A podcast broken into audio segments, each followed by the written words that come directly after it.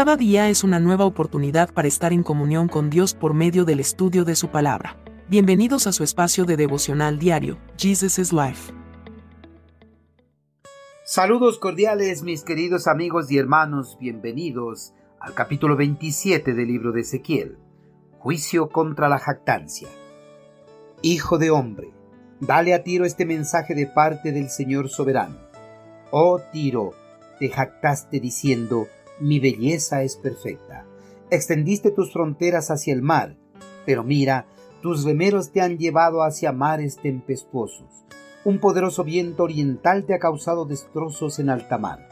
Has perdido todo, tus riquezas y tus mercancías, tus marineros y tus pilotos, tus constructores de naves, tus mercaderes y tus guerreros. En el día de tu ruina, todos a bordo se hundirán en lo profundo del mar Ahora eres una nave que naufragó deshecha en el fondo del mar. Toda tu mercancía y tu tripulación se hundieron contigo, pues llegaste a un horrible final y dejarás de existir. Cuando la fama o la prosperidad llegan a la vida del hombre, la humildad se desvanece y la jactancia empiezan a dominarles completamente. Dominado por la jactancia, los hombres empiezan a presumir de su fama, sus logros o sus posesiones atribuyéndose de todo lo que han conseguido a sus propios esfuerzos. Al atribuirse a sus esfuerzos todo lo que ha conseguido, los hombres cometen un grave error, ya que todo lo que logran conseguir en sus vidas no es todo debido a sus esfuerzos, sino a la generosidad de Dios para con los hombres. Si Dios no fuese generoso, los hombres nunca conseguirían nada, pasarían siempre en la más absoluta ruina total. Pero Dios en su amor y misericordia es generoso con toda la humanidad. Por eso derrama de sus bendiciones en la vida de los hombres, ya sea en forma de fama, logros personales o posesiones materiales. De Dios proviene todo lo que tiene el hombre y por eso no tiene razones para jactarse.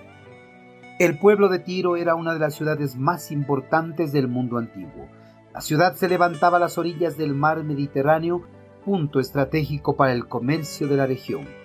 Tiro era una de las principales ciudades para el comercio, razón por la cual llegó a ser la ciudad más importante de la región.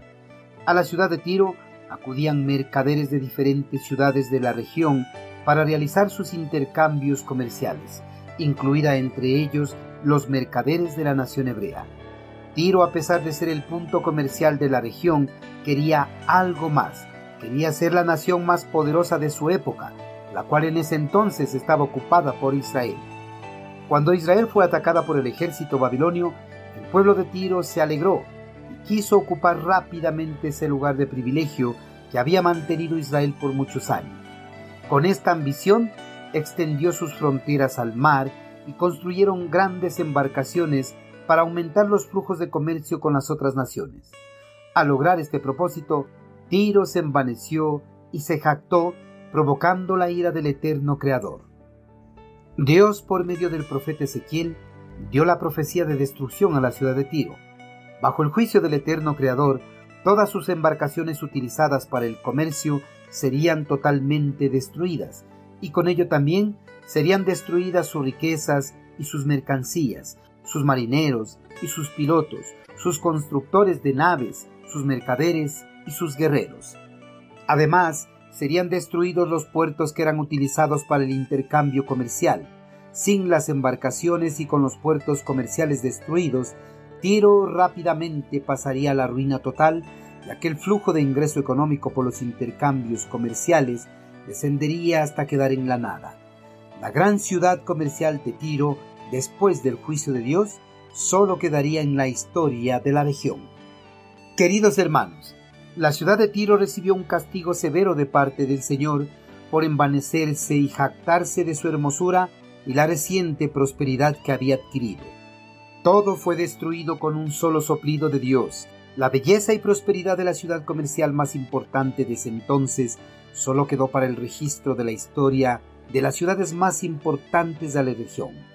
Hermanos, envanecernos o jactarnos de nuestros logros o posesiones no es nada recomendable, ya que esta actitud no le agrada para nada a nuestro Creador, ya que al jactarnos le quitamos todos los méritos que le pertenecen a Dios, ya que Él en su amor, misericordia y por su gran generosidad hacia nosotros, derrama de sus abundantes bendiciones para que las disfrutemos. Si Dios es quien nos da todo lo que tenemos, no hay razón para jactarnos.